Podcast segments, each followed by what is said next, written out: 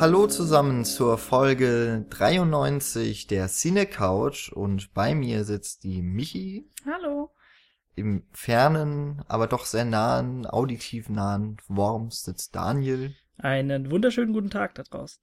Und unser Moderator, wie ihr schon gehört habt, heute wieder Jan. Hallo.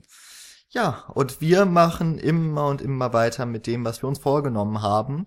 Das machen wir auch so zum ersten Mal so richtig. Wir, die Kinder der 90er, sprechen nämlich in Folge 93 über einen Film aus dem Jahr 93. Wow. 1993, genau, weil jetzt 100 langsam, jetzt langsam kommen wir schon in so, so die Gefilde, ne, wo man sagen muss, 1993. Ja, aber das stimmt. Es gab schon ein paar Filme 1893 und dann, uh, könnte man ja sagen, oh, oh, oh. Ja, ja, ja. Da wären wir aber Leute. schnell durch mit der Folge jeweils, wenn wir nur einen Film behandeln. Na, man kann bestimmt ganz viel über so einen Film von einer halben Minute Länge sagen. ich meine, wir können auch über keinen Film über eine Stunde Das einfach stimmt reden. auch, da hast du Insofern. Ja. Aber das ist nicht das Ziel heute, sondern wir haben was Großes angekündigt in der letzten Folge zu Hardboiled. Die, Habt äh, ja, etwas Großes. Hm. So, Ah. ja. Ah, ich glaube, ich verstehe. Erfüllen wir das hiermit? Ähm, auf jeden Fall. Ich glaube schon. Yes. Also wenn Dinos nicht das Größte sind, also und die Größten sind, die so irgendwann mal auf der Erde waren, dann weiß ich auch nicht mehr. Also scheiß auf King Kong, auch, scheiß auch auf Godzilla. symbolisch für, für das Vergangenheits-Ich von damals. Das, ach, Ist auch das, ausgestorben, ne? das, Ja, leider. Hm. Hm. Aber die Dinos habe ich noch, mit denen ich gespielt habe. Die hätte ich mir jetzt eigentlich hier alle hinstellen können, so als, als symbolischen Faktor. Ja, das, um dir Nächstes Kraft zu Mal. geben. Du hättest Nächstes jetzt auch Mal. einfach sagen können, oh, ich habe sie mir hier alle hingestellt. Nee, Und- dann hätte ich irgendwie Tiergeräusche, Dinosauriergeräusche und so machen müssen oder so. Warum konnten die das? Klar, Echt? Krass. natürlich. Einzelkinder Also bitte, wenn, wenn, dann schon richtig. Nee, ich hatte nur so, die waren auch so ein bisschen, So äh, Gummi. genau. So ganz so fest. Ja, die kenne ich auch. Nee, aber so ganz nie- kleine. Ich, Der, äh, so ums Maul rum war es nicht ganz so fest. Ich hatte so teilweise so ganz große mit Scharnieren und allem. Also Das sind ja, alles, was das Herz ach so, du hattest Äh, die Transformer aus, also aus dem äh, vierten naja, Teil, ne? so ähnlich. Verstehe ich alles. Okay. Sahen fast so aus, auch von der Farbe. Okay. Äh, ihr merkt schon, wir könnten wirklich jetzt eine Stunde über Dinos reden, obwohl wir davon überhaupt keine Ahnung haben, außer das, was uns der Film Jurassic Park aus dem Jahr 1993 von Steven Spielberg gelehrt hat. Und das schon teilweise auf jeden Fall in relativ jungen Kindesjahren, wenn auch nicht im Jahr 93. Also es gehe ich mal jetzt davon aus, dass den auch Daniel als großer, großer, großer, großer, großer Dino und Jurassic Park Fan nicht damals gesehen hat. Nee, natürlich nicht. Ich glaube, dann wärst du wirklich niemals in deinem Leben wieder auf Toilette gegangen. Vor allem hätte ich mal hinterfragen müssen, was ich für Rabeneltern habe. Aber ähm, nee, ich glaube, den habe ich so relativ früh, muss ich sagen. Ich, vielleicht so mit sieben, acht oder so. Ja. Also so um die Jahrtausendwende oder so habe ich den gesehen dann. Letztendlich. Ich glaube, das kommt. Wird bei euch wahrscheinlich genauso ja, gewesen sein. ich war auch vorhin am überlegen. Ich denk mal, vielleicht war ich auch sechs. Also vielleicht war es noch so vor der Jahrtausendwende. Also bei mir war es dann definitiv später, aber ich kann mich an keinen genauen Zeitpunkt also erinnern. heute. Nein. Also wir haben dann natürlich heute nochmal alle geguckt äh, zur Auffrischung. So für euch äh, Hörer vielleicht ganz interessant. Wir haben alle äh, sehr gute Erinnerungen, auch alte und frische. Ich Und- baue nicht so viel auf. Am Ende wissen wir jetzt nach zwei Minuten wieder die Namen nicht. Aber- wieder dasselbe. Ellen! Alan, Alan. Genau. Ähm, ja, bevor wir die Namen vergessen, beziehungsweise bevor Daniel die Namen vergisst, Ah, würde ich äh, Ja. einfach gleich mal da bitten, die Handlung von Jurassic Park für alle Klar. diejenigen, die diesen Film nicht kennen sollten oder die ihn nicht heute gesehen haben, wenn sie ihn hören, sondern das auch schon ein bisschen in Vergessenheit vielleicht geraten ist. Ja, also worum geht es in dem Film? Genau, trotz all der Schwärmerei versuche ich es gleich mal kurz zu halten. Und zwar, wo befinden sich denn die Dinos? Und zwar auf einer, ja, auf einer pazifischen Insel in Costa Rica. Und zwar hat dort der Multimilliardär John Hammond, gespielt von dem wundervollen Richard Attenborough, was äh, Steven Spielberg, glaube ich, äh, sogar ein sehr, sehr hohes Anliegen war, mit ihm endlich mal zu drehen, weil er ihn wirklich vergöttert hat.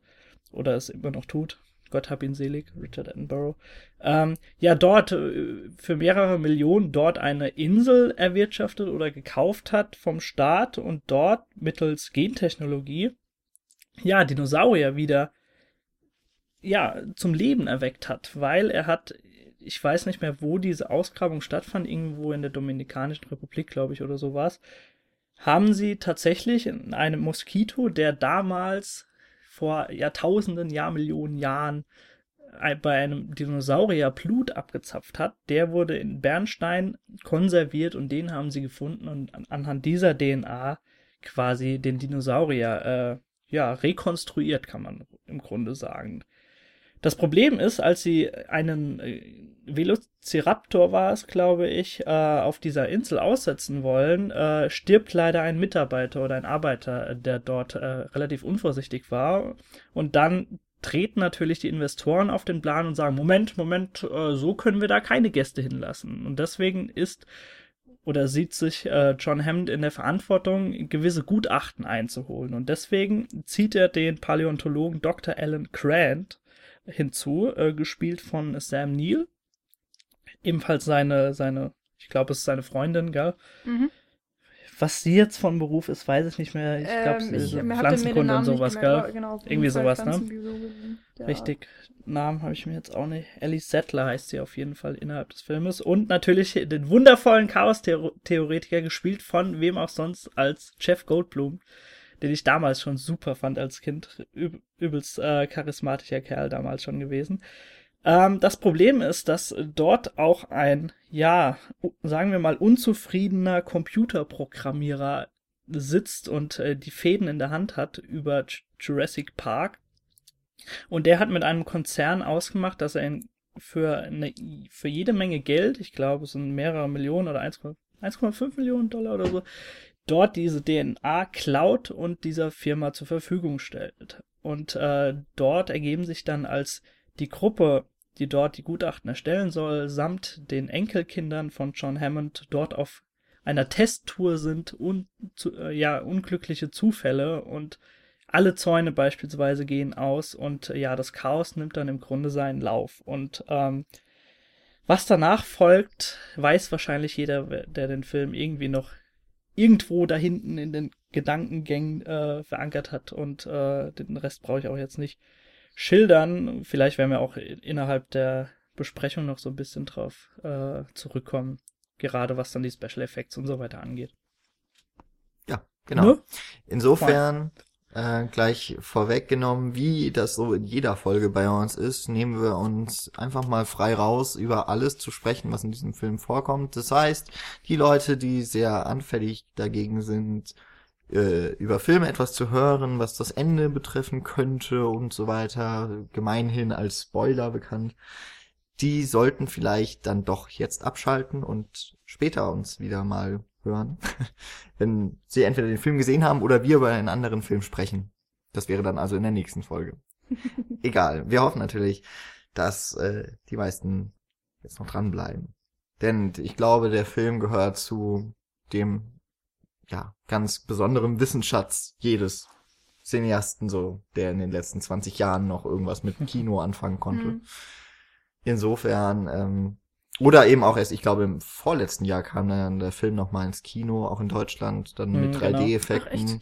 Was ich mir nicht gegeben habe. Ich auch nicht. Ich bin weil, bewusst nicht reingegangen. Aber ich habe teilweise gehört, dass, äh, dass Leute rausgekommen sind und gesagt haben, ja, 93 sah das irgendwie besser aus als jetzt. Also ist halt natürlich wieder die, so die Frage, warum sie es überhaupt noch mal gemacht haben. Geld. Wahrscheinlich einfach jetzt so, ja, natürlich, im Grunde schon, aber ähm, jetzt so im Zuge des, des vierten, der, wann soll der kommen? Nächstes Jahr? Übernächstes ja, Jahr? Ja, ich glaube. Irgendwie so, ne? Ähm, wollten sie natürlich jetzt nochmal die, die Kuh melken und haben jetzt auch den einfach nochmal in 3D realisiert.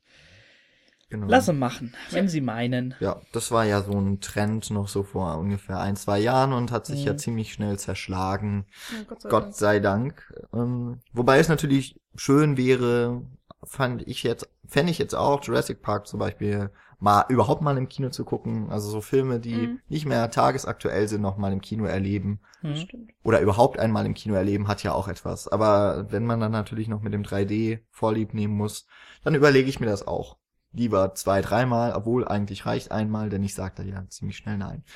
Egal. Jurassic Park jedenfalls, ähm, hast jetzt äh, Daniel eben schon angesprochen. Irgendwie sah das 93 besser aus. Jetzt haben wir den Film eben noch mal gesehen und ähm, ja, das, also ich weiß jetzt nicht, wie das 93 aussah, so für mein Befinden, aber als ich den Film das erste Mal gesehen habe, war ich ziemlich beeindruckt. Das äh, glaube ich zumindest noch so in meiner Erinnerung zu haben.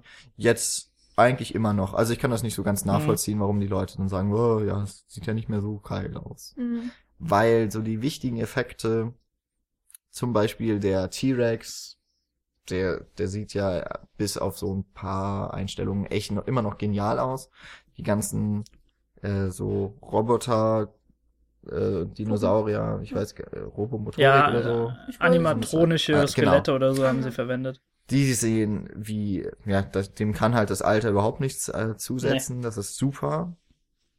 Und äh, ganz großartig finde ich ja de, das Sounddesign. Ich weiß gar nicht, ob es einen Film gibt, der sich noch besser anhört, wenn man ein Surround-System im Wohnzimmer hat. Es ist wunderbar, den Urwald um sich rum zu hören.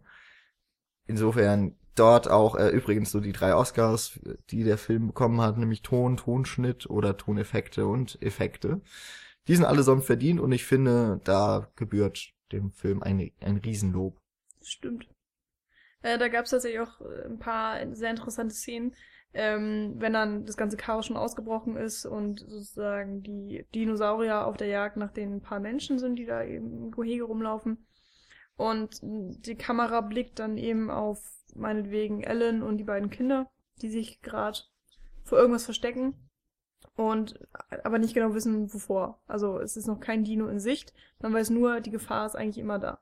Und ähm, dann hört man, also man hört ja immer Urwald oder irgendwas im Hintergrund, das ist ja nie wirklich komplett still, aber man kann keinen Dinosaurier so an sich wahrnehmen, dass er gerade näher kommt. Und dann schwenkt die Kamera oder irgendwas passiert und auf einmal sieht man da einen Dino stehen, ähm, sei er jetzt gefährlich oder nicht, und der dann seine ganz normalen Dino-Geräusche macht. Also, wenn man das logisch betrachtet, hätten die Geräusche, die der Dino macht, eben auch schon vorher zu hören sein müssen. Aber vom Ton her ist es dann eben mit so einem kleinen Überraschungseffekt gemacht, dass äh, der dann erst einsetzt, wenn man den Dinosaurier auch wirklich sieht. Also wenn er dann direkt äh, mhm. vor Alan und den Kindern steht. Das gab's Habt ihr eigentlich, mehrmals. Habt ihr eigentlich gewusst, dass die Nachbearbeitung tatsächlich durch äh, die Hände von George Lucas ging? Ich hab's mir gedacht, wusste ich, ich immer nicht. Ja, der Steven Spielberg und George Lucas ja da nicht zum ersten Mal ja. zusammenarbeiten. Also soweit ich irgendwie gelesen habe, äh, hat Steven Spielberg teilweise schon an äh, Schindlers Liste gesessen und hat dann eben die Nachbearbeitung äh, per Kontrollmonitor aus Europa irgendwie überwacht und hat das Ganze dann George Lucas äh, übernehmen lassen. Ja, da, also die beiden Ganze, wissen wir ja, dass die, dass die sich gut verstehen, die beiden. Ja, genau. Und das hat er ja dann auch gut gelöst. Da das Ganze ja, glaube ich, auch durch Industrial Light and Magic dann, hm, äh, genau. also die Skywalker Richtig. Effektfabrik von George Lucas, beziehungsweise mittlerweile von Disney, hm. äh, gelaufen ist. Und da George Lucas damals eben noch federführend war, oder zumindest der Chef der gesamten Geschichte, äh, ja, wundert mich das gar nicht. Vor allem eben, weil die so gut befreundet sind, ja, ja. Bis heute noch. Wir sind jetzt auch schon auf äh, Spielberg per se zu sprechen gekommen und ich finde, da können wir auch gleich mal ein bisschen bleiben, weil ich finde, dass Jurassic Park ganz gut so die die klassischste aller klassischen äh, Formeln, was, was Steven Spielberg und was Steven Spielberg Kino ausmacht, verkörpert im Grunde genommen. Und da ist mir jetzt auch so, sagen wir mal, die erste halbe Stunde wieder äh, äh, aufgefallen, als ich jetzt mal wieder gesehen habe, dass das einfach so die große alte Schule ist, wie du innerhalb von 20 bis 30 Minuten alles etablierst, was für diesen Film und für einen Abenteuerfilm im, im Besonderen wichtig ist. Also du, es wird Spannung aufgebaut, es, es wird gezeigt, warum die Dinosaurier gefährlich sind. Es wird aber genauso gleichzeitig diese Faszination hinter dem Dinosaurier und hinter ja der der Natur und äh, was die DNA ausmacht ausgemacht. Du du hast komplett jeden Charakter, der zu diesem Zeitpunkt eingeführt wird mit seinen speziellen Eigenschaften, mit seinen mit seinen Macken. Beispielsweise, wenn wir jetzt ähm, Dr. Alan Grant ansprechen, der im Grunde gar keine ja keine Kinder äh, leiden kann, was eben auch nochmal ein essentieller Bestandteil des Plots später wird. du hast so diese, diese Erwartungshaltung, diese Faszination, die sich so langsam aufbaut, während sie sich dann der Insel nähern und Richard Attenborough die ganze Zeit so spricht, ihr werdet das größte sehen, was ihr, was ihr jemals äh, oder was ihr niemals zu träumen er, erwägt habt. Und ja, dann, dann bricht sich eben dieser Blick frei und dann noch untermalt natürlich die, durch die chlorreichen Themes, die äh, dann so das, das Grundthema auch für den Film vorgeben. Und das ist einfach wunderbar gelöst innerhalb dieser ersten halben Stunde. Das ist, das ist einfach ganz, ganz toll. Der, der Film nimmt dich wirklich richtig mit auf diese Reise und du möchtest mit dieser Gruppe den Jurassic Park erkunden. Das hat jetzt genauso gut geklappt wie vor was weiß ich, 14, 15 Jahren bei mir. Das ist immer noch super, super gelöst. Ja, die, also die Exposition des Films ist, ich würde jetzt aber, also würde ich jetzt nicht so wahnsinnig hervorheben, weil das ist typisches Hollywood-Kino. Aber klar. es ist so im Grunde davon dann halt schon mit das Beste, was man bekommt. Also daran kann man, daran kann man als Lehrbeispiel die Exposition für seinen Film mhm. raus ableiten. Mhm. Wobei, also ich muss sagen, ich ich finde die auf jeden Fall gut und ist jetzt nur meine persönliche Meinung. Ich finde es halt ein bisschen müßig, dass dann alles nochmal doppelt und dreifach gesagt wird. Also das liegt so ein bisschen an dem Alter des Films, ein bisschen aber auch an Spielberg, ähm, dass wir einfach 15 Mal irgendwelche Sachen hören, so von wegen, ähm, der T-Rex kann ich nicht sehen, wenn du dich nicht bewegst oder ähm, die Art, wie Raptoren jagen oder so. Also es wird alles, was wichtig ist, mindestens zwei oder dreimal gesagt. Und das geht mir dann vor allen Dingen auf die Nerven, wenn ich den Film dann schon zum dritten oder vierten Mal sehe. Ähm, also deswegen ist das für mich persönlich einer der Filme, die nicht unbedingt besser werden, je öfter ich sie sehe. Auch wenn es bestimmte Sachen gibt, die auch einfach nicht schlechter werden. Also wie zum Beispiel die Special Effects, ähm, die wir schon angesprochen haben und die ganzen Dinosaurier und so weiter sind halt immer noch fantastisch und der ganze Film, also ich finde ihn auch schon gut, aber er hat sich nicht so zu meinen Lieblingen gemausert, muss ich sagen. Naja, vielleicht hast du auch nicht so diesen äh, nostalgischen Blick darauf, wie, wie ich ihn beispielsweise jetzt natürlich habe, wenn ja, du genau. so ein paar Jahre das später gesehen dann, hast. Bei mir sitzt natürlich die rosarote Brille fest mhm. verankert auf meiner Nase. es sind aber auch dann noch so ein paar Spielberg-typische Sachen, die drin sind. Zum Beispiel äh, nehmen die Kinder ja eine zentrale Rolle auch im Film mhm, ein. Genau. Also es gibt dann die zwei Kinder von dem Dr. John Hammond, genau. Er ist kein Doktor, das ist ein Enkel, genau. Ist er, er, er, ist der einzige, glaube ich, so Ach, von den wichtigen Personen, der kein Doktor ist. Aber verhält sich wie einer. Ne, egal. Äh, auf jeden Fall seine, genau, seine Enkelkinder ähm, sind die ganze Zeit mit äh, dabei, beziehungsweise wenn dann der Park letztendlich erkundet wird und müssen dann natürlich auch von Ellen ähm, ja beschützt werden. Und äh, das, ja, das ist auf jeden Fall gut gemacht und nett, aber das holt mich dann persönlich einfach nicht ab. Ähm, ich finde, der Film hätte auch ohne die Kinder sehr gut funktioniert und es ist natürlich ganz süß gemacht mit der Geschichte, dass Ellen eigentlich äh, mit Kindern überhaupt nicht umgehen kann und er dann sozusagen gezwungen Ja, zu der ist, Situation ähm, gezwungen wird, genau. Ja, das ja. ist natürlich ganz nett. Kann man verstehen, dass es drin ist. Mein Fall ist es halt einfach irgendwie nicht, auch also wenn die Kinder gut spielen und das alles Ich fände es, es wäre natürlich, also in meinen Augen wäre ein essentieller Punkt des Filmes im Grunde genommen weggefallen, weil du sehr, sehr viel von dieser Jagd, die dann im Grunde ja eine Dreiviertelstunde des Filmes ausmacht, äh, ja irgendwie anders aufbauen musst. Das lebt schon, finde ich, von dieser Spannung, dass äh, Grant äh, sich um diese Kinder kümmern muss und sie irgendwie wieder in Sicherheit bringen muss. Äh, ansonsten bleibt da für mich von dieser Raptoren und äh, Tyrannosaurus Rex jagt nicht so viel übrig. Aber ich finde, das wäre genauso gelungen, wenn es einfach zwei andere Erwachsene wären. Na, bin ich mir nicht sicher. Also aber ich, kann man natürlich jetzt, äh, ja. ja, kann man nur spekulieren natürlich. Ist ja auch ein bisschen müßig. Aber das ist, ähm, ich weiß nicht, ob wir da jetzt drüber reden wollen, aber das ist ja so ein typisch Spielberg-Ding. Ich, würd, ich wollte noch was zur Exposition so. sagen, warum ich die für dann doch schon sehr gelungen halte. Ähm, zum einen schließt der Film ja sehr schön eine Klammer dadurch, dass somit das erste, worüber wirklich gesprochen wird, ist, oder ist, ja, sind immer diese Velociraptoren. Mhm. Dann eben auch, dass äh, beschrieben wird, wie die jagen, mhm. auch die, die Kralle, die gezeigt wird, diese irgendwie Die Kralle, Die, ja. ja. die Kralle, die meine Hand groß ist ungefähr ähm, und damit schon mal richtig fies aussieht und dann später an den Velociraptoren, wenn sie dann als CGI-Dinosauren dann, dann doch auftreten, nicht minder bedrohlich wirken. Und dass das im Grunde dann, also so als Rahmen auch zählt, äh, die Erzählung und dann später die Auseinandersetzung, auch da sie, woher auch immer man weiß, wie die gejagt haben oder ob sie in Rudeln unter, äh, in Herden unterwegs waren oder nicht, na gut. Äh, das ist halt dann Archäologie, Romantik oder sowas. Hm, auch. Ähm, aber das finde ich ist schon mal sehr schön gelungen. Und zum anderen ist es ja auch so ein bisschen ein Heldenreisen-Ding, was da der Alan durchmacht. Ja. Also äh, die Kinder sind, finde ich, dann doch schon ein bisschen mehr als so ein purer MacGuffin, weil äh, sie sind nicht so austauschbar. Es ist halt nicht nur so, äh, die bringen nicht nur die Handlung so ins Rollen, Hm. sondern es entwickeln sich auch Beziehungen dazwischen. Ich finde jetzt nicht, dass du die eins zu eins auch, also Erwachsene zum Beispiel sind halt nicht so ausgesetzt, sind nicht so hilflos und Ja. hilfsbedürftig. Insofern, äh, dadurch, dass er am Anfang etabliert wird, dass Alan Kinder Hm. nicht mag, nicht viel mit ihnen anfangen kann. Und dann auch noch darüber hinaus mit seiner Freundin, also der Ellie, äh, offensichtlich ja auch ähm, von ihr aus gesehen so ein paar Pläne für die Zukunft gemacht äh, scheinen Mhm. im Kopf, dass doch vielleicht mal Kinder auch noch in die Beziehung kommen. Dass äh, das dann alles zusammengenommen eben nochmal diese Heldenreise, wie er dann am Ende aus der Geschichte, aus dem Abenteuer herauskommt. Genau, mit beiden im Arm. Genau. Und noch zu ihr lächelnd. Richtig. Ja, wenn man sowas überlebt hat, dann überlebt man auch zwei Kinder, würde ich sagen.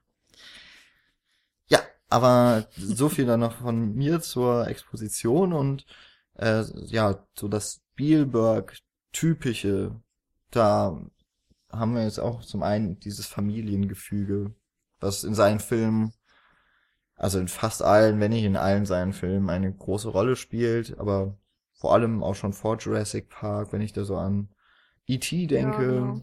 E.T. ist ja auch so das Musterbeispiel eigentlich. Genau, da kommt noch dieses Vorstadt-Idyllen-Ding dazu, was dann auch in Close, in Close Encounter of the Third Kind äh, eine Rolle spielt. Äh, In Jurassic Park jetzt aber so weniger. Aber so im Grunde die zwei wichtigen Sachen, oder sogar drei, also einmal ähm, ist Jurassic Park für mich in allererster Linie ein Abenteuerfilm. Das Ja. wäre dann Mhm. so, ähm, bei Spielberg ähm, ist das, was am ehesten einem auf der Zunge liegt, Indiana Jones, was mit Abenteuern zu tun hat. Äh, also durchaus etwas, was der Mann kann und auch durchaus gerne mal verfilmt hat. Ich meine auch, man kann auch weitergehen mit Hook oder jetzt ähm, vor einigen Jahren Tim und Struppi. Ähm, dann zusätzlich noch so ein bisschen dieses Attraktionskino, diese Achterbahnfahrt, was äh, in Jurassic Park nun mal als eine Attra als ein Attraktionspark mit Schauwerten, die halt in dem Fall Dinos sind, perfekt passt. Ist so ein bisschen wie diese Lorenfahrt am Ende von Indiana Jones 2. Mhm, Ja, es geht halt von einem Punkt zum nächsten, unaufhaltsam und immer schneller, immer weiter, immer besser. Ja, und dann eben noch diese Familienthematik. Und ich finde, das vereint Jurassic Park wie eigentlich dann doch kein anderer Spielberg-Film so gut. Und äh, ist auch so mit ineinander verschränkt. ich fand ja bemerkenswert, dass äh, teilweise so, wie du die, die wie die, die Dinosaurier so im Kopf hast, äh, dass mir beispielsweise so das Bild eher dann geläufig ist, einfach aus dem Film Jurassic Park, als irgendwie so aus ja, prähistorischen Bildern, die du oder so äh, kennst. Also es, es, es steht ja tatsächlich auch fest, dass Michael Crichton, der den äh, Roman oder auch Thriller äh, dazu geschrieben hat, ich glaube, der hieß auch Ja. Jurassic Park, auf dem dann auch das Drehbuch äh, von ihm selbst verfasst Ja, wurde. mit, zus ähm, zusammen Ähm, mit David Köpp, der Genau, richtig. Die beiden haben das dann ausbaldowert und ja, er hat sich teilweise schon äh, Dinge zusammengereimt. Der, dieser T-Rex sieht im, im, oder sah im echten Leben äh, nochmal ganz anders aus. Er wird hier viel, viel größer gemacht und äh, auch die äh, Raptoren, die sehen teilweise anders aus. Also er hat sehr sehr viel zusammengesponnen, aber für, in meinem Gedächtnis haben diese Dinosaurier jetzt einfach dieses Mhm. Aussehen angenommen, das eben Jurassic Park verbreitet hat damals. Und das ist natürlich ähm, schon bemerkenswert, wenn der Film so, ein, ja, so eine Polarisation auslöst. Ja, es sind ja der Film hat einfach da auch sehr, sehr starke Bilder, die einem im Kopf bleiben. Ähm, und so, das so ziemlich von jedem Dinosaurier, der da gezeigt wird, weil ähm, natürlich nicht in einer Szene alle Dinosaurier gezeigt werden, sondern alle so nach und nach etabliert werden. Jeder hat so eine andere Thematik, äh, die da behandelt wird, sei es jetzt der eine kranke Dino, wo ich gerade vergessen habe, wie Ähm, heißt der mit den drei Tri- Hörnern? Tri Triceratops? keine Ahnung, irgendwie sowas. Irgendwie sowas, ja. Aber es gibt eben nur diesen einen großen Dicken mit drei Hörnern und ähm, dann werden die Fleischfresser nochmal anders thematisiert, als dann wieder logischerweise die unfassbar gefährlichen Raptoren und so weiter.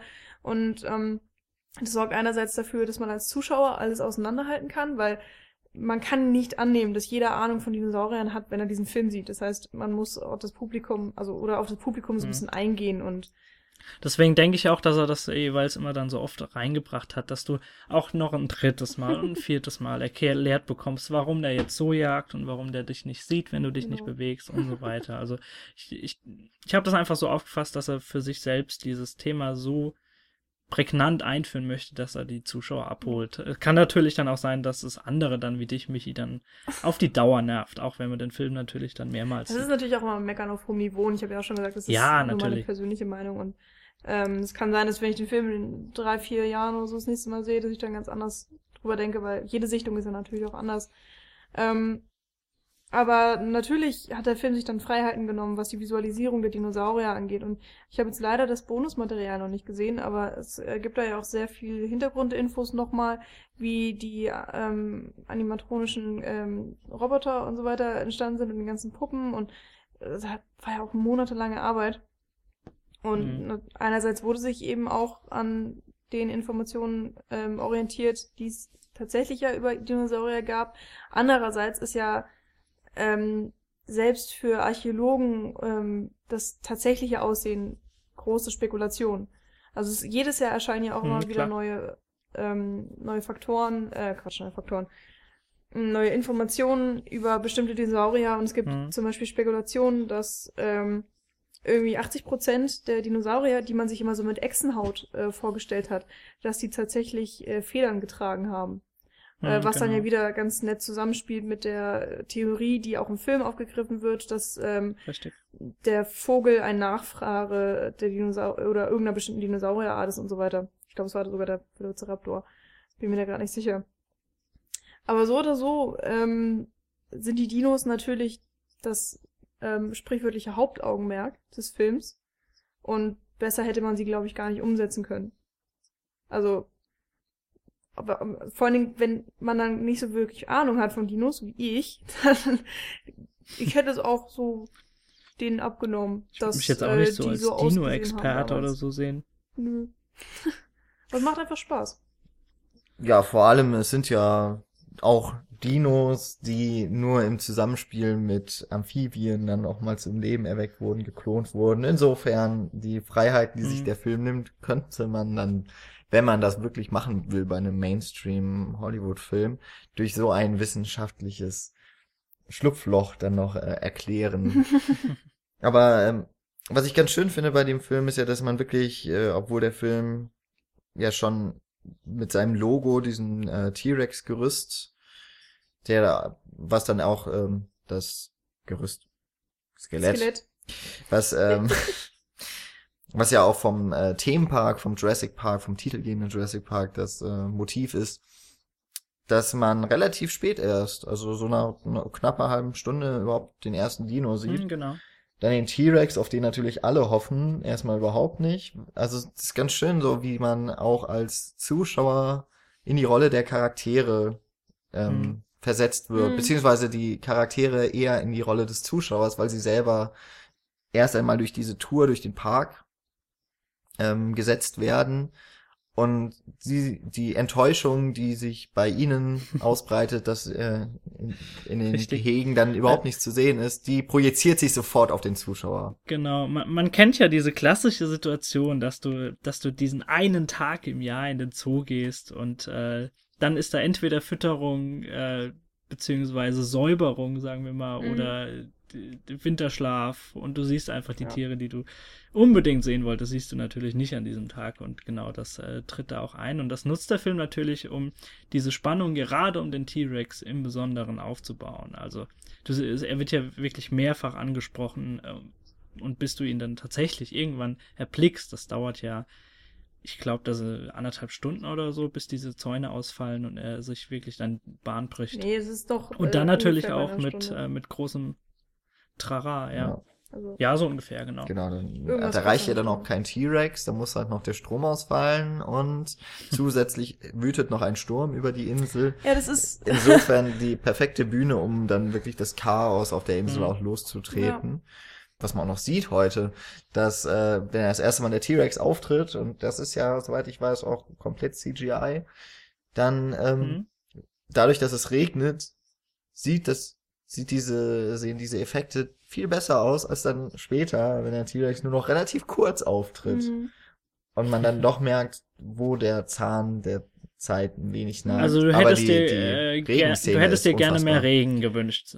Halten wir das so fest. Ja, was heißt mehr gewünscht, aber in der Regenszene merkst du einfach nicht, dass, Na, 20, äh, dass äh, jetzt fast 20 Jahre ins, ne, es sind über 20 Jahre ins Mhm. Land gestrichen.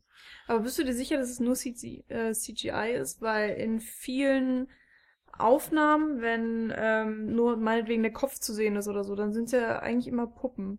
Das wahrscheinlich, aber so auch diese, wenn man ihn so auf der ganzen Straße sieht. Ja, okay, also wenn man, vollen genau, Größe, wenn man ihn in kompletter Größe Und da sich da auch bewegt, finde ich, das sieht beim Regen Ah, okay. nicht aus, als wäre es aus dem Jahr stimmt. 93, beziehungsweise Ja. fragt man sich dann, warum sieht er denn wo- dann in den anderen Szenen nicht mehr so aus? Ja, das stimmt. Also du hast vielleicht das, das äh, schönste Vergleichsbild, kann man vielleicht bis zum Ende hinziehen, weil äh, dort ist ein wundervolles Bild, was Steven Spielberg nochmal aufbaut, weil in diesem Museum oder in diesem Haupttrakt ähm, steht ja tatsächlich ein Skelett des T-Rex, was dann eingerissen wird, als der echte T-Rex reinkommt und als sie dann wegfahren, steht er im Grunde ge genommen Ja. als wiedererweckter äh, T-Rex und äh, davor fliegt natürlich noch äh, ganz famos dieses Banner mit, äh, was When steht da drauf? Dinosaurs ruled Ja, the Earth genau. oder so. Super cool. Und äh, also da muss ich dir schon recht geben. Da merkt man dann natürlich, dass, äh, dass da ein bisschen die Zeit dran genagt hat, aber ähm, es sieht immer noch grandios aus. Also Ja. können wir uns nur tausendmal wiederholen, was das angeht. Und ich denke mal auch, dass wenn zum Beispiel noch ähm, Kinder, also meinetwegen so zwölfjährig oder was auch immer, den Film gucken, dann sind die Effekte auch egal. Also dann Dinos faszinieren, ob sie in etwas schlechterem CGI sind oder dann eben diese Handpuppe genauso. Hm. Also da ist der Film dann einfach äh, so gut, dass man da locker drüber hinwegsehen kann. Also ob einem das jetzt tatsächlich auffällt und man denkt, ah, okay, es ist nicht so gut, aber ich sehe drüber hinweg wegen des Alters und weil der Film so gut ist. Oder eben andersrum, dass man so sehr gebannt ist von dem Film, ähm, dass es einem noch nicht mal mehr auffällt. Ja. Ich hätte noch eine kurze Frage an euch und zwar, ähm, die ist mir auch vorhin gekommen. Habt ihr den Film für euch immer selbst so mehr als klassischer äh, von Steven Spielberg erdachtes Hollywood-Kino an oder doch schon so als moderner oder modernes funktionierender Mad Scientist-Plot? Das, Weil im Grunde genommen steckt das ja schon ja, drin. darauf wollte ich jetzt eigentlich auch gerade so ein bisschen eingehen. Aber das ist auch was typisch Spielberghaftes. Ähm, auch wenn man das bei ihm jetzt vielleicht nicht so vermuten würde wie bei einem Tarantino, der halt als postmoderner Regisseur gilt. Das ist Spielberg für mich eigentlich auch. Also da im Grunde haben, hat er ja mit George Lucas in den 70er Jahren den, das Blockbuster-Kino erfunden. Also Spielberg Mhm. mit Jaws und dann äh, einige Jahre später kam Star Wars. Und das sind ja auch nur im Grunde zusammengestellte Lieblingsszenen oder, oder es sind zusammengeführte Geschichten aus ganz vielen Genres und Filmen, die die beiden ähm, von der Filmhochschule kannten. Also Spielberg zum Beispiel ist ja auch großer Hitchcock-Fan gewesen, äh, was man immer mal wieder merkt. Und bei Jurassic Park kommt jetzt ganz viel zusammen. Es ist halt, äh, ich habe gesagt schon, für mich ist es vor allem ein Abenteuerfilm. Dann hat es aber durchaus noch Science-Fiction-Elemente. Der, das Buch, auf dem es basiert, wird als Thriller bezeichnet, was man auch auf den Film Genau. anwenden kann. Dann gibt's ganz viele ganz äh, typische Horrorfilmszenen. man hat Mhm. dann noch diese Familiengeschichte mit drin. Also es ist schon mal gar nicht mehr so einfach zu fassen, was für ein Genre das überhaupt ist. Es ist auf jeden Fall ein Mix. Und das ist auch sowas, ähm, was Spielberg aber wirklich gut versteht, zusammenzubringen. Insofern, also Mad Scientist Geschichte ist es für mich relativ, also dann eher gar nicht so. Auch natürlich, da wird ein Monster oder es werden mehrere Monster erschaffen. Vielleicht könnten wir auch das als MacGuffin einfach anführen, um die, um die Story ins Rollen zu bringen. Ja, aber es gibt ja auch keinen so richtigen Mad Scientist, weil, der, also es tritt ja keiner ja, im auf. Grunde ne? schon. Also ähm, klar, das Also der das Hammond hat ja sich, keine äh, Ahnung von dem ganzen Zeug.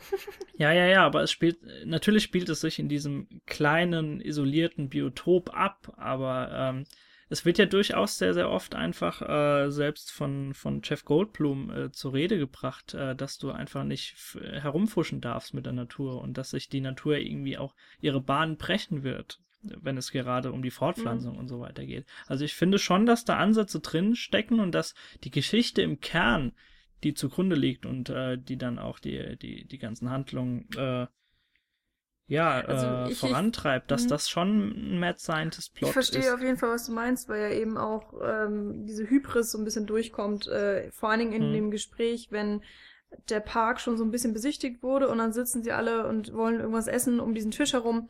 Und Hammond fragt die Leute eben schon mal nach einer äh, kurzen Meinung, ähm, ob sie den Park unterstützen oder dagegen sind. Und Jeff Goldblum ähm, sagt dann ja so ungefähr das, was du eben äh, auch wiedergegeben hast.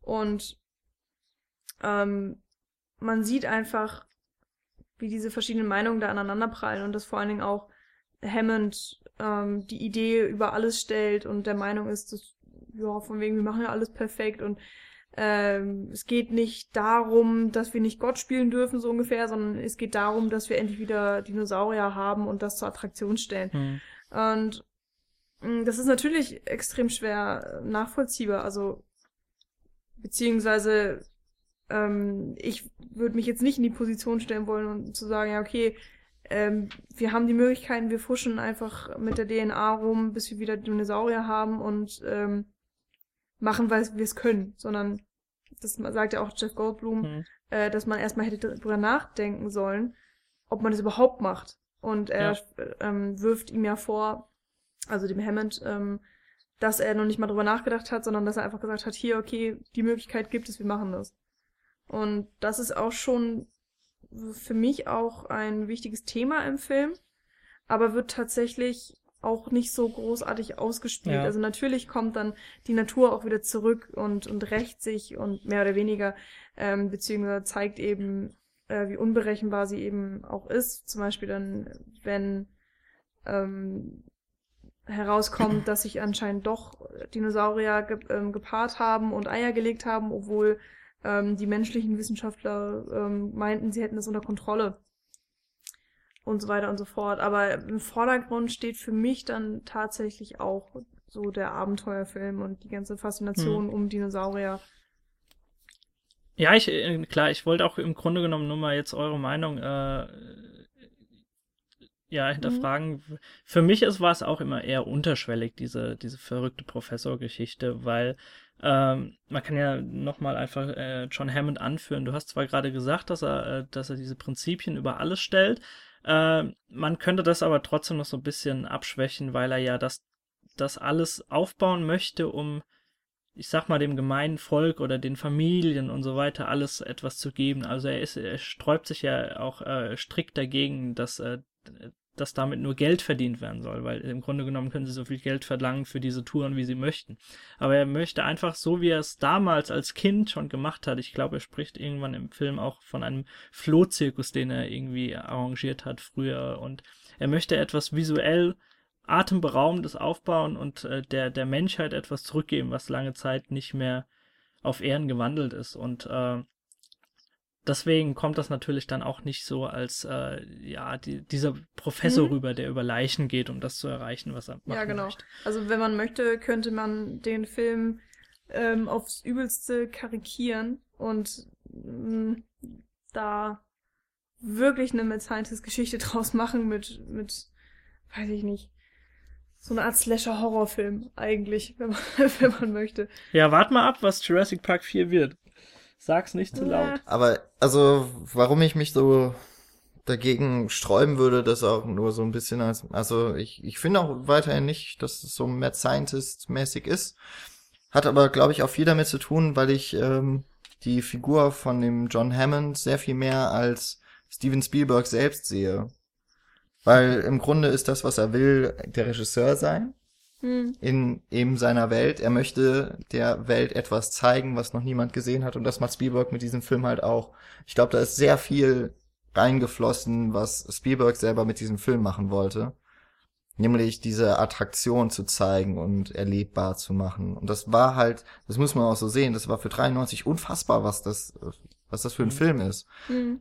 Dinosaurier zu sehen, das gab es zwar vorher schon mal zum in allen Beispiel. Belangen, selbst technisch oder inhaltlich auch Maßstäbe gesetzt. Ja, also Dinosaurier kannte man aus dem Film so vielleicht ein bisschen aus King Kong. Ja, also auch da. Man ist dann äh, Zeichentrickfilme beispielsweise, aber selbst so, äh, äh, wie heißt In einem Land vor hier, unserer Zeit. Äh, genau, selbst die waren auch später, ich glaube schon. Und Bin ich ich glaube auch die Serie so Die. Dinos kam erst nach Jurassic Mhm. Park. Man muss aber auch Hm. sagen, es gibt ähm, extrem viele Stop-Motion-Filme, die sich dann ähm, auch mit Dinos in der Stadt und so. Also da war das, was dann gepaart war, eben die, ähm, der Dino war dann in Stop-Motion und dann hattest du ganz normal die Live-Action, da wurde das so zusammengemorpht. Äh, es Ähm, waren doch vor allem so. Harryhausen, war das der Kerl? Ja, ja, genau. Genau. Deswegen, das meinte ich gerade. Also auch so King Kong war, glaube ich, das erste Mal, wo man T-Rex quasi auf der Leinwand hatte. Das war noch vor Harryhausen, das Genau. war 33. Ähm, und äh, zu King Kong gibt's dann noch diese schöne Anekdote hier in dem Film, dass das Tor Mhm, von genau. äh, Jurassic Park, im Grunde, das, das ist das Tor aus King Kong. Ja. Und es wird Und Jeff Goldblum spricht genau, es wird sogar sogar an. noch im Film angesprochen. Und äh, das ist im, dann ja im Endeffekt auch die Geschichte des Films. Also der T-Rex, obwohl er gar nicht so wahnsinnig präsent ist in dem Film, ist er dann doch mehr oder weniger so eine King Kong-Figur. Mhm. Im zweiten Mhm. Jurassic Park-Film ja noch sehr viel mehr, weil da will, werden ja dann noch eine T-Rex-Mutter, glaube ich, und ihre Nachkommen werden nach New York geschifft Ja, und soll als Film Attraktion da. Äh, dargeboten werden und dann läuft halt die Mutter in New York, in Manhattan Amok. Und das ist im, das ist ja dann noch sehr viel mehr auf äh, King Kong gebürstet. Aber das ist äh, Jurassic Park finde ich auch schon so ein ganz stark, zumindest mit starken Anleihen. Keine Ahnung, ob das auch in der, im Roman schon so angelegt ist.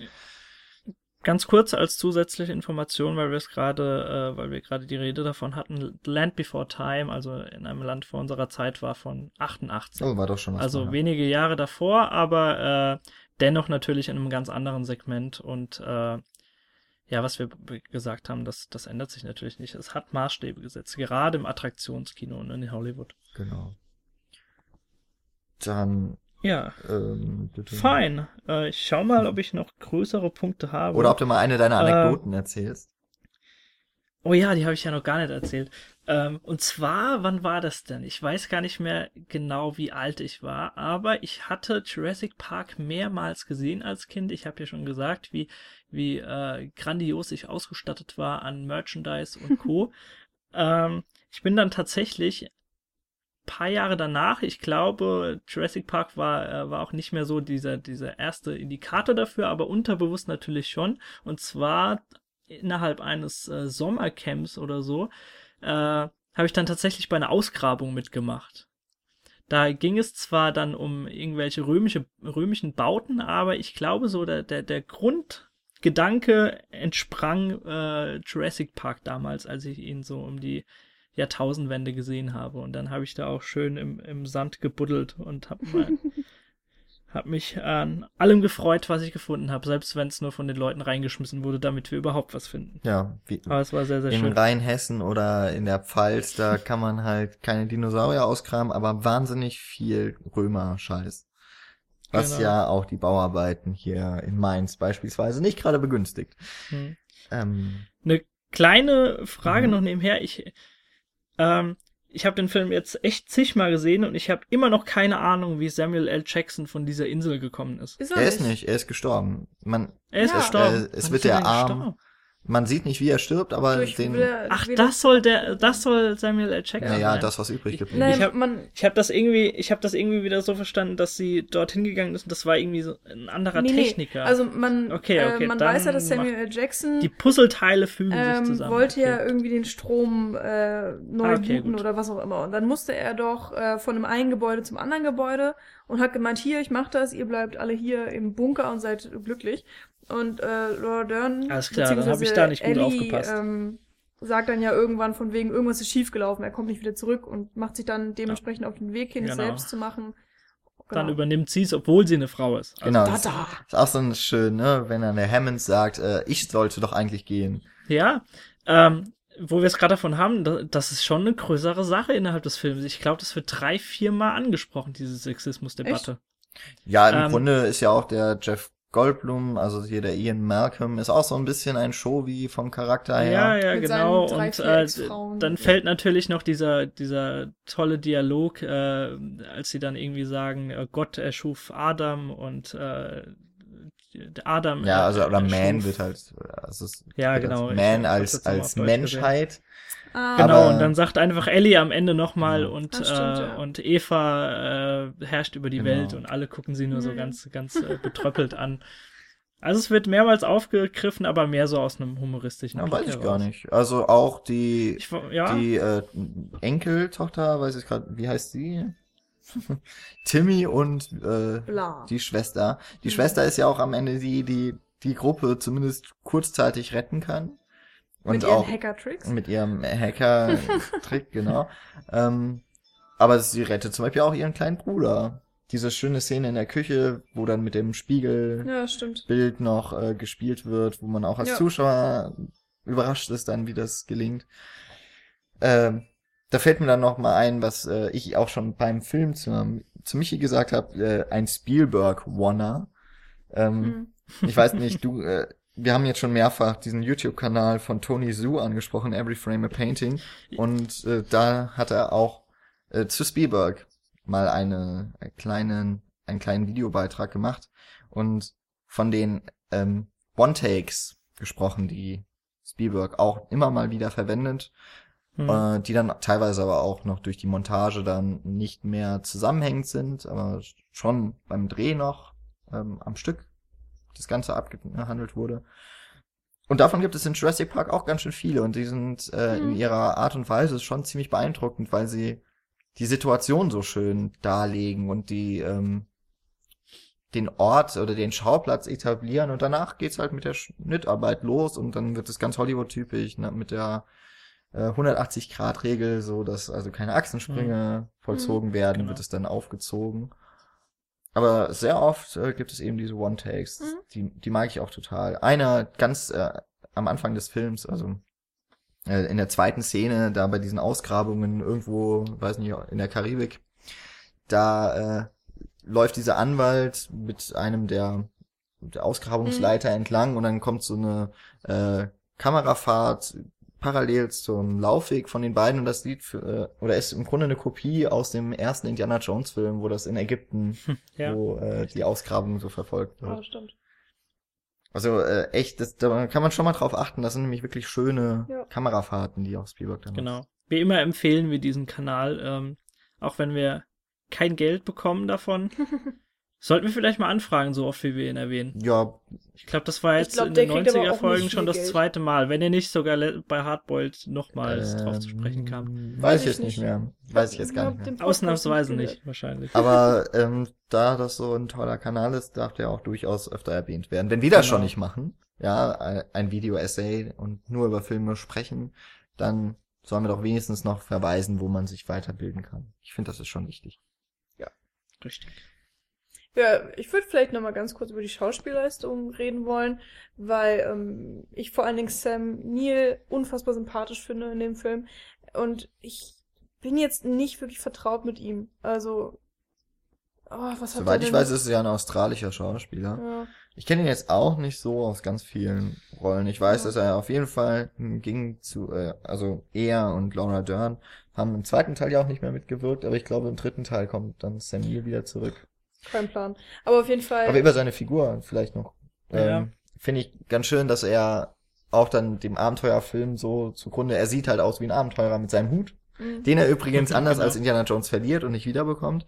Ähm, und auch so, er scheint so ein paar Gadgets zwar dabei zu haben, die er aber nie Ja. so richtig nutzt. Er wird auch am Anfang äh, so Also so ein eingeführt. also natürlich hast du bei Indiana Jones den Matchcut, äh, wenn Indy dann erwachsen ist, aber das erste, was du von äh, Sam Neill oder Alan Grant siehst, ist er auch, als die Kamera herunterfährt und er bei dieser Ausgrabung mit, mit seinem Hut, an den er noch Mhm. irgendwie greift, da dann steht. Also es ist äh, im Grunde genommen derselbe Aufbau. Ja, auf- Ähm. lustigerweise ist ja auch bei beiden Figuren, also jetzt Indiana Jones und jetzt ihm, ähm, diese Passion zur Archäologie und zu der alten Geschichte einfach da.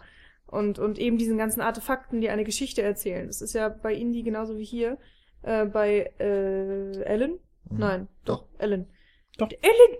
Und ähm, er hat ja zum Beispiel auch ganz markant immer diesen Velociraptor, äh, diese Kralle mit sich und äh, Hm, kann genau. dazu eben auch eine Geschichte erzählen und Die er dann auch irgendwann verliert, ja zwecks äh, Behütung der Kinder, genau. Ja, aber es ist natürlich ein symbolischer Faktor. Ja, aber dabei. was war das eigentlich? Weil ich habe das Ähm, nicht ganz verstanden. Also er hat Ich glaube, da schlafen sie oben Ja. äh, auf dem Baum. Also für mich hat es so ausgesehen, als, äh, als würde die einfach runterfallen und er kümmert sich ab jetzt, also seine, seine, seine Leidenschaften, seine Passion ähm, wird jetzt so ein bisschen in den Hintergrund gedrängt Ah, okay. und er öffnet sein Herz für die Kinder und für Also- Ja, vor allem, Ja, vielleicht auch vor so allem hat er ja auch die Kralle genutzt, um einem Kind vorher Angst einzujagen, um Ja, es zu genau. belehren. Und jetzt hat er vor den gemerkt, zwei okay, Meter großen Truthähner.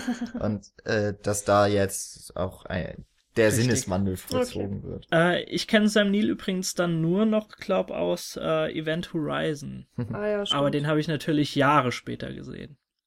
Obwohl der natürlich auch zu empfehlen ist, aber ja, zu Sam Neill braucht man dann nicht mehr so viel sagen. Ich habe natürlich Jeff Goldblum schon mal reingeworfen. Jeff Goldblum ist immer eine coole Mhm. Sau. Den habe ich als Kind gerne in Independence Day gesehen und auch äh, in Jurassic Park. Und er lockert natürlich sehr, sehr viele Szenen einfach mit seinen äh, flapsigen Sprüchen nochmal auf. Selbst wenn die größte Bedrohung äh, herrscht, ähm, hat er noch äh, irgendwie einen coolen Spruch auf den Lippen und äh, ja, sorgt ein bisschen für Entspannung. Ich auch, find's äh, tatsächlich, Selbst wenn es ähm, nur beim Zuschauer ist. Irgendwann dann sehr schade, wenn er sich das Bein gebrochen hat oder was. Und Ja, für mich kommt es eh irgendwie so vor, als hätte jeder der Charaktere irgendwas irgendwann mal am Bein. das, ist, das stimmt sogar. John Hammond hat einen Krückstock, der Kleine humpelt irgendwann, das Mädel Ja, humpelt John, irgendwann. äh, Die, Nur Ja, Sam. Neill, glaube ich. Nicht. Sam Neill nicht, ja, der muss auch schwarz ja, sein. aber alle. der Rest alle, Ähm, jeder Ja, hat aber ich fand sehr einen schade, weil ab dem Zeitpunkt, wenn äh, Jeff Goldblum das gebrochene Bein hat, habe ich das Gefühl, ist er einfach nicht mehr präsent. Er hat da nichts mehr zu sagen. Er liegt Ja, nur noch leider. rum und darf überleben, weil er genug Dialog hatte.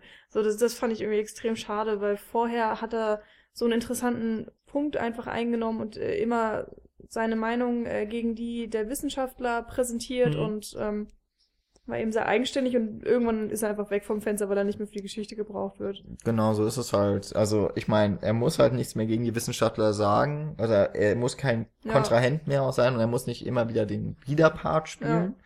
Weil, genau, das weil diese, Experiment genau, hat sich ja eh schon weil diese gegen sie gewandt. Position nicht, oder es gibt keine Gegenposition mehr dazu. Ja. Nee, ich verstehe das auch, aber ist irgendwie schade. Und er bekommt dann noch, äh, er bekommt immer noch die wichtige Aufgabe, der Laura Dern noch den richtigen Weg zu weisen, weil Hammond es nicht hinbekommt. als äh, dieser vertrottelte alte Mann. Hm. Ja, ganz kurz nur zu Laura Dern. Ähm, ich habe sie vor allen Dingen jetzt in äh, The in Our Stars ähm, nochmal gesehen und fand sie da wirklich sympathisch. Und das sind tatsächlich die einzigen beiden Filme, die ich mit ihr kenne. Also Jurassic Park und Fault in Our Stars. Und in Jurassic Park geht sie mir teilweise tierisch auf die Nerven, weil ich das Gefühl habe, sie hat eigentlich nur drei Gesichtsausdrücke und die sind alle zu overacted und zwischen denen wechselt sie dann immer so hin und her. Also mein Fall ist es überhaupt nicht, auch wenn ich verstehe, was für ein Charakter damit gebildet äh, werden soll und so weiter und so fort. Ähm, ja, weiß ich nicht. Ja. Also ich fand sie im Ge ganz im Gegenteil, ich fand sie super, da auch besetzt. Ich finde vor allem halt ihre Rolle echt gut, weil Ihre Rolle mag ich auch. weil es eine extrem potente Frau ist. In einem Abenteuerfilm ist Ja. das relativ selten auch. Also ist noch vor der Zeit von Lara Croft, Mhm. äh, sowohl im Mhm. Videospiel als auch dann später noch in der Filmwelt. Und es gibt auch mehr als eine Situation, äh, dass, äh, in der sie dann einfach auch mal die, die Initiative ja, ergreift. genau, aber mir, also Also mir das geht's ja wirklich wirklich nur ums Schauspiel, was Ja, mir ja. irgendwie so Aber ich finde, sie hat das ganz geht. gut verkörpert. Also ich kenne sie sonst ansonsten natürlich nur so aus dem Kosmos Lynchville, äh, Genau. also Stichwort Blue Velvet und Inland Empire. Ja, das habe ich alles noch nicht gesehen. Ähm, Genau. Ja, aber seit müssen wir nicht mehr so viele Nö. Worte drüber und Richard Attenborough ist, ähm, ja, wie gesagt, letztes Jahr verstorben. Das ist halt noch so einer, auch der letzten überhaupt so filmischen Beteiligungen ist, äh, vor allem dadurch bekannt, dass er den Oscar, äh, Gewinnerfilm Gandhi gedreht hat. Also ist er selber Regisseur auch gewesen, nicht nur Schauspieler. Genau. Mhm. Und ähm, ja, hier auch auf jeden Fall noch einmal äh, fast ein Jahrzehnt nach Gandhi nochmal im großen Großes Kino. Idol von Steven Spielberg. Genau. Ja, ansonsten muss man natürlich noch John Williams Musik äh, erwähnen. Ich glaube, Daniel hat sie damals den Score noch äh, mit Biegen und Brechen in die äh, Top 50 Soundtrack-Liste reinbekommen.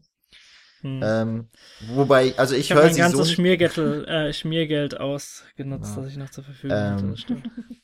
muss ich sagen, wenn ich den so höre, finde ich ihn ziemlich hm, langweilig. Es ist auch ein total typischer John Williams Soundtrack. Also passt halt so auch zu diesem Abenteuerfilmmäßigen.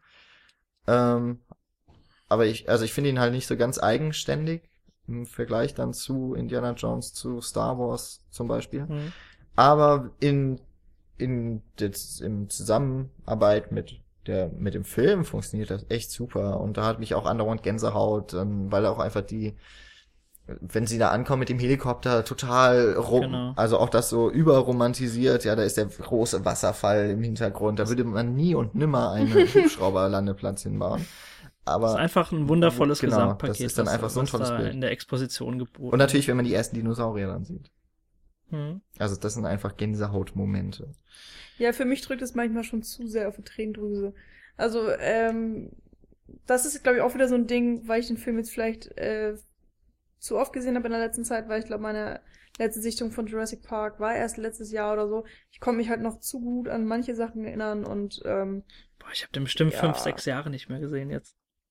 ja, also das ist, das ist jetzt mehr so ein Problem, was ich bei der Sichtung heute hatte, aber was ich, glaube ich, generell nicht so fühle. Aber ähm, ich habe manchmal wirklich da gesessen und gedacht, so, wirklich, wirklich muss jetzt in 20-facher Lautstärke das Theme ertönen und dann fliegen Vögel jetzt in den Bäumen hoch und das ich Gras Ich habe dann wahrscheinlich parallel gerade mit Gänsehaut. Aber das ist doch gerade Spielberg. Und Ja. dafür liebe ich ja auch Spielbergs Kino. Also ich finde es auch generell nicht schlecht. Vielleicht ist es heute, heute war es mir einfach zu viel. Ich, kann- ich kann nicht genau sagen, warum, aber es war die ganze so, boah, ja, jetzt, irgendwer darf sterben. Los, lasst wen sterben.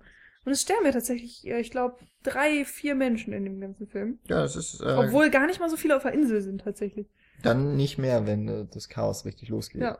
Aber Und der Schwarze Und stirbt der natürlich Bösewicht auch. stirbt, muss man auch mal sagen. Und der Bösewicht. also es Und ist keiner hat eine Ahnung, was los war. Das ist sowieso das Lustigste überhaupt, oder? Dass dieser Dennis äh, den Plan hatte, diese, diese Dinger da zu stehlen und der schafft es ja auch fast und dann wird er von den Dinosauriern getötet und alles. Und ähm, die anderen Leute, also mit Hammond und so weiter, die haben ja noch nicht mal eine Ahnung, was, was der eigentlich gemacht hat. Und das wird dann ja auch verschüttet, also auch dieses Beweismaterial. Und ähm, ich meine, ich kenne jetzt die anderen Teile nicht so gut, aber ich kann ja annehmen, dass es nie rauskommt. ja, es ist auch vollkommen unwichtig. Ja, aber Es, das ist Aber wirklich. nein. Es, war, es, also es ist äh, komplett unwichtig für, Ist das Die der Welt- MacGuffin der, Sto der, der Geschichte? naja, irgendein, ja, man hätte auch einfach einen Stromausfall haben können. Ja. Genau, das ist ein MacGuffin. Auf jeden Fall. Und, äh, dann hätten wir diesen Jetzt wissen wir Kreis ja auch, wie es heißt. Genau. Ähm, jetzt, ich wollte noch was so zum Abenteuerkino heutzutage ein bisschen. Also das ist Mhm. so etwas, was Aber mir kurz. aufgefallen ist. Ja, ja. Ähm, ich habe das Gefühl, dass das Abenteuerkino im Moment eigentlich total tot ist. Ich weiß nicht, das war Nur so. die eine- neuen Star Wars Filme kommen jetzt. ja, das schauen, ist ja, das ich so finde ja nicht, das ist ja mehr Science Fiction als Abenteuerfilm. So. Das ist fast schon Fantasy auch. Also egal. da- ja, aber auch Fantasy ist ja nicht der. Abenteuerfilm, den ich Das jetzt. stimmt, also sowas aber man wie kann ja auch alles miteinander kombinieren. richtig, aber ich habe so das Gefühl, es in so in den letzten zehn Jahren kam da nichts Großes. Ähm, wenn man noch, Also wenn man der noch so möchte, beeindruckende Abenteuerfilm für mich war, wenn man es wenn man es denn so bezeichnen möchte, Hugo Capre. Auch wenn da natürlich auch nochmal sehr, sehr viel anderes Oh, drin steckt. aber für mich ist es so eine kleine äh, Abenteuergeschichte, die er da durchmacht. Also, ähm, es gibt ja dann, also man kann ja jetzt natürlich sagen, ja, der Ringe und so wäre ein Abenteuerfilm, das ist halt für Ja, mich okay. Fantasy. Ja. Wenn ich jetzt aber an so Filme denke, wie eben Indiana Jones, Jurassic Park auch, um, was gab's denn da jetzt noch so zuletzt? Im, Grunde gab's es so ab den, ja, ab Ende der 90er nicht mehr viel. Es gab da noch so ein paar äh, Versuche, Hm. etwas ähnliches. Also es gab die Tomb Raider Filme Anfang der 2000er Jahre, dann gab es diese Es Quest gab diese Scorpion, Scorpion-Filme, glaube ich, ne? ähm, Die gab's. ja, was äh, hier diese Reise nach bisschen dem grünen Diamanten und sowas mit Michael Douglas gab's dann noch, das war auch so. Vielleicht wurden einfach die Abenteuerfilme von den Superheldenfilmen ersetzt. Genau, ich habe so das Gefühl, das ist halt einfach man hat sich totgelaufen, so wie der Western eigentlich auch. Da gibt's jetzt so ein paar wieder. Ich meine auch der einzige Abenteuerfilm, der gut gelaufen ist in den letzten Jahren, das ist Flut der Karibik. Ach, stimmt. Also so als Untergenre. Auch Zorro zum Beispiel hat's Mhm. ja nicht geschafft. Indiana Jones 4 war Oh, ähm, kein wirklich ähm, guter Erfolg, auch an den Kassen ja. nicht. Also ich meine, von Flut der Karibik kommt jetzt auch noch ein fünfter, ja. ja, genau, fünfter Das wird Teil jetzt raus. Ich- gedreht. Genau, auch vollkommen überflüssig und über den sechsten wird auch dann schon wieder geredet. Und, oh, das ist auch so Na, grausam. wenn er besser wird als der vierte, habe ich nichts dagegen. Ist nicht so schwer, aber Also warten wir ich, ich finde es halt so ein bisschen schade und ähm, ist jetzt auch so die Frage, ob Jurassic World, dann der nächste Teil, ob der noch äh, wirklich passend ist zu Das- unserer Zeit. Also ich glaube, dass sich der Abenteuerfilm Also er wird definitiv nicht mehr das Ruder rumreißen, dass dann nochmal eine neue Welle losgetreten wird. Ich glaube wirklich, dass das nochmal die Cash Cow ist. Äh, aber wir sollten da wirklich nicht so viel erwarten davon, Mhm. glaube ich. Also wenn wir da mit hohen Erwartungen dran gehen, werden wir definitiv Ja, ich werde ihn wahrscheinlich nicht gucken, genauso wenig wie ich den dritten Teil bisher noch nicht gesehen habe. Ja, geht mir ähnlich. Aber naja, mal schauen, was so das Abenteuerkino demnächst noch bringen wird. Ich glaube, es wird ja auch schon wieder über einen neuen Indiana Jones über äh, nachgedacht. Dann war das nicht Und, mit und so Chris lange Pratt. gucke ich einfach Hugo Das könnte sogar Ja. funktionieren. Chris Pratt. Sind aber auch bisher alles immer nur Gerüchte. Ja. Insofern, Gut. ähm, das zum Sind- Thema Dinosaurier im Film. Eine Frage von mir, was ist euer Lieblings-Spielberg? Und bei dir, Jan, weiß ich, glaube ich, die Antwort. Ja, Boah. ich kann es aber trotzdem noch sagen. Auch ein sehr schöner äh, Horror-Abenteuerfilm. Der Weiße Hai ist natürlich der beste Spielberg. Daniel? Boah. hm, wir müssten jetzt so eine, so eine dum, dum, dum, dum, dum, dum, dum, irgendwas einblenden. Ich kann ja einfach sagen. Das ist eine sehr ähm, gute Frage. Meiner ist, glaube ich, tatsächlich äh, E.T. ja, Das ist dir nicht zu viel, Kitsch. also E.T. ist bei mir in so eine. Zeit gefallen, ähm, wo ich so aus der, dieser jugendlichen Verklärtheit eigentlich schon raus war. Deswegen äh, schaue ich da nicht mehr mit so einer rosaroten Brille drauf. Ähm, vielleicht sogar Schindlers Liste, würde ich sagen. Oder Soldat James Ryan habe ich auch sehr, sehr Das gerne Problem ist einfach, der geguckt. hat so viele und so viele gute. Ja. Also wir könnten jetzt eine Top 5 oder so Ja, Hab ich schon Selbst gemacht. Da würde ich, würde ich mir, äh, würde Ich habe ich hab das eine Liste bei. Letterboxd mit den Spielberg-Filmen, die ich gesehen habe. Und- äh, liebe Zuhörer, könnt ihr jetzt alle hingehen und haten, was das Zeug hält, weil jeder Stimmt, hat eine weil- andere Meinung. weil, äh, Niemand wird sich einig weil ich ja noch nicht mal Schindlers Liste bisher gesehen habe. Aber, Aber ich fänd's mal sehr, sehr geil, wenn ihr da draußen vielleicht mal so ihr, eure Top 3 von Steven Spielberg uns vielleicht mal in die Kommentare irgendwo auch, egal in welchem Channel haut. Ähm, Wäre auf jeden Fall mal interessant, was äh, ihr so von diesem, ja, ziemlich grandiosen Öfre so in eure Top 3 packen würdet, weil das ist echt, echt schwer. ja, Was ist denn das nächste von ihm? Was, was kommt denn da Was noch? kommen wird? was Ja. jetzt als nächstes? Oh, Ich hab's gerade nicht im Kopf. Ich hab's jetzt auch schon Gibt's da irgendwas? Oh, irgendwas Er, gibt's er macht immer irgendetwas. Ja. Ähm, eigentlich sollte ja Interstellar auch von ihm sein. Aber das hat er dann noch abgegeben, insofern. Wow, wieder einfach mal zehn Projekte. Kann's Ja, ja, der das hat eigentlich. Das Problem ist, er ist auf der IMDb, es ist schwierig, das schnell rauszufinden. Aber er ähm, ist wohl gerade an Bridge of Spies dran. Ach, Lincoln war ja sein letzter. Ah, okay. Insofern, aber Daniel hat schon so schön ähm, in die Abmoderation das Ganze geleitet. Ihr dürft natürlich gerne zum einen uns irgendwie wissen lassen, was ist denn so der beste Spielberg-Film oder was sind die besten Spielberg-Filme überhaupt? Könnt ihr überhaupt was mit seinem Kino anfangen oder nicht? Ähm, dann natürlich auch, ob äh, wir mehr Dinos im Kino brauchen und Jurassic Park 3D voll geil war oder nicht. Und wir haben Und- uns da was Und echt ob wir mehr krasses Dinos im Podcast brauchen. Also und wir haben uns kriegen wir hin. und wir haben uns Problem. da wirklich was ähm, ja, wir haben da wirklich was verpasst im Kino. Und ob ihr vielleicht Jurassic World äh, abfeiert und es gar nicht mehr erwarten könnt, bis ihr euch in die Kinos stürzt, anders als wir. Insofern, da ist schon mal allein genug Gesprächsbedarf, aber auch ähm, bei allen anderen Inhalten, die wir irgendwie mal von uns gegeben haben oder bei Twitter und sowas. Äh, wenn ihr da auf dem neuesten Stand bleiben wollt, dann dürft ihr uns gerne folgen. Denn am allerbesten geht ihr erstmal auf unsere Seite cinecouch.net. Von dort aus kommt ihr zu unserem Twitter, Facebook-Account, zu unserer iTunes Podcast-Seite, wo ihr uns gerne abonnieren dürft, wenn ihr es noch nicht gemacht habt. Wenn ihr es schon getan habt, dürft ihr uns gerne bewerten, wenn ihr es noch nicht gemacht habt.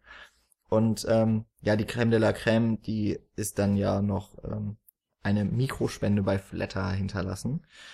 Ansonsten wollen, kann ich schon mal Danke sagen für die äh, rege, rege Teilnahme an unserer Umfrage Stimmt, zum Film genau. für die Folge 94, den wir an dieser Stelle noch nicht verraten wollen. Aber es hat sich mittlerweile so ein kleiner Favorit herausgestellt. Naja, es ist ja vorbei. Insofern, Ja, also es war, äh, es war am Ende deutlich. genau, und etwas überraschend, würde ich sagen. Aber Ja, das ist auch so das, mei- das äh, der Teaser, den ihr bekommt für die nächste Woche. Dann also euer Film für die Folge 94 aus dem Jahr 1994. Und ja, was, was kann man jetzt noch so als schönes Schlusswort bringen? Vielleicht das Jurassic Park mit den Special Effects, also weil wir es ja auch noch vielleicht für den zeitlichen Rahmen, warum jetzt unbedingt Jurassic Park aus dem Jahr 93 für die 90er Folgen? Es ist halt schon ein Film, der für CGI-Effekte echt wichtig war, das Blockbuster-Kino noch mal weitergebracht hat und dementsprechend auch ganz zu Recht, wie ich finde, in dieser Reihe von den neuen Filmen aus den Jahren, Ja, aber, aus den 90er Jahren. Äh, Selbst wenn das der beschissenste und uninteressanteste Film wäre, Daniel hätte ihn reingeprügelt, weil er ihn so liebt. Und es ist der ein, wahrscheinlich der einzige Spielberg-Film, den wir haben werden. Das stimmt. Den 90er Ja, das ist- voll. Das ist doch ganz nett, oder? Haben wir ein bisschen Abwechslung. Genau. Genau. Insofern, also nach Hongkong Action dieses äh, Mal Blockbuster-Kino aus Hollywood und nächstes Mal vielleicht was ganz anderes. Ihr merkt, wir haben voll viele Abwechslungen für euch parat in den nächsten Wochen immer noch und ähm, ja, in den nächsten Wochen hören wir uns oder hört ihr uns wieder. Wir hören auch gerne von euch und bis dahin wünsche ich euch ganz viel Spaß im Kino, bei Filmen, bei unserem Podcast und was auch immer ihr sonst noch. Das hast du schön gesagt. Danke. So. Jetzt gehen wir Geburtstag feiern. Ja. Wahrscheinlich. Bis bald. Tschüss. Macht's gut. Tschö, tschö.